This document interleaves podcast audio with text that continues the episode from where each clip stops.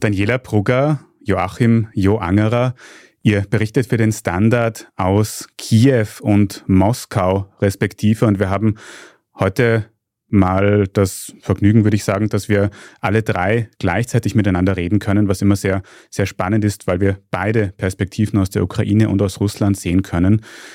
Wir haben jetzt bald die ersten zwei Jahre Ukraine-Krieg gesehen.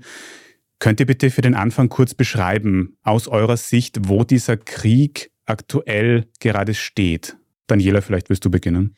Ja, also so wie du gerade gesagt hast, wir haben jetzt 21 Monate Krieg in der Ukraine. Also der Krieg findet ja immer noch hauptsächlich auf ukrainischem Boden statt. Und ich glaube, dass viele Menschen mittlerweile verstanden haben, dass dieser Krieg nicht so schnell beendet werden wird dass er gar nicht so schnell militärisch beendet werden kann. Und sowohl Präsident Zelensky als auch der Armeechef Valery Saluzhny haben in den vergangenen Wochen Interviews gegeben, die sehr viel beachtet wurden. Also Saluzhny hat zum Beispiel gesagt, dass es an der Front zu einer Art Pattsituation gekommen ist. Und Zelensky hat vor einigen Tagen gegenüber der Associated Press gesagt, dass die angekündigte Gegenoffensive in diesem Jahr eben nicht die Ergebnisse erzielt hat, die man sich erwünscht hätte von ukrainischer Seite. Und er hat davon gesprochen, dass sich der Krieg jetzt eben in einer neuen Phase befindet, nämlich in der Winterphase. Also er spricht auch vom Winter an sich als eine neue Phase mit neuen Herausforderungen. Und ich glaube, man merkt einfach auch sehr stark, dass es in der Ukraine mittlerweile einfach sehr viel mehr dazu gekommen ist, dass die Stimmen sich zurückhalten, wenn wir eben von diesem sehr großen Optimismus sprechen, dass zum Beispiel die Krim sehr schnell zurückerobert werden kann. Also ich merke da auf jeden Fall, dass die Stimmung sich verändert hat. Jo, wie wird das in Russland eingeschätzt, die aktuelle Lage?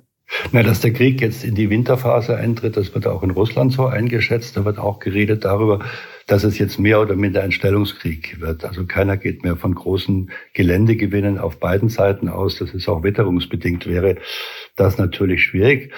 Bei den Leuten stellt man schon fest, es ist eine gewisse Form von Kriegsmüdigkeit auch da. Da werden wir ja später noch vermutlich drüber reden.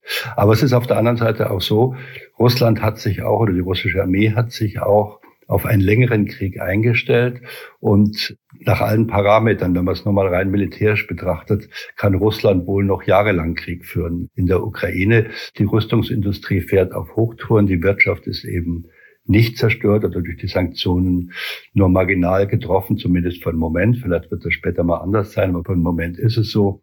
Russland hat ausreichend Artilleriemunition über den Deal mit Nordkorea.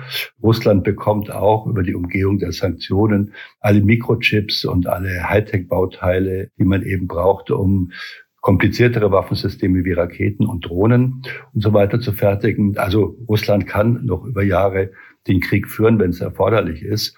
Die Leute sagen allerdings schon auch, und da gibt es auch Umfragen dazu, das sollte jetzt mal zu Ende gehen. Wichtig ist nur, dass man dabei sehen muss, dass die Menschen hier sagen, Russland darf dabei nicht verlieren. Das ist ein ganz großes Trauma aus dem Zweiten Weltkrieg, der hier der große Vaterländische Krieg heißt. Wenn Russland verliert, dann wird Russland zerrieben von irgendwelchen Feinden oder Weltmächten. Das ist ein Trauma, was tief in der russischen Gesellschaft ist. Und Russland darf nicht verlieren, aber der Krieg sollte schon zu Ende gehen langsam. Also insofern ist da schon eine gewisse Kriegsmüdigkeit auch da.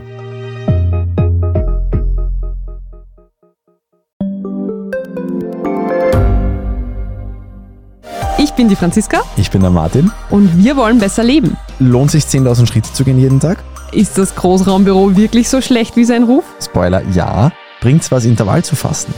Wir fragen die, die es wirklich wissen und probieren es auch gleich selber aus. Bei Besser Leben, jeden Donnerstag eine neue Folge.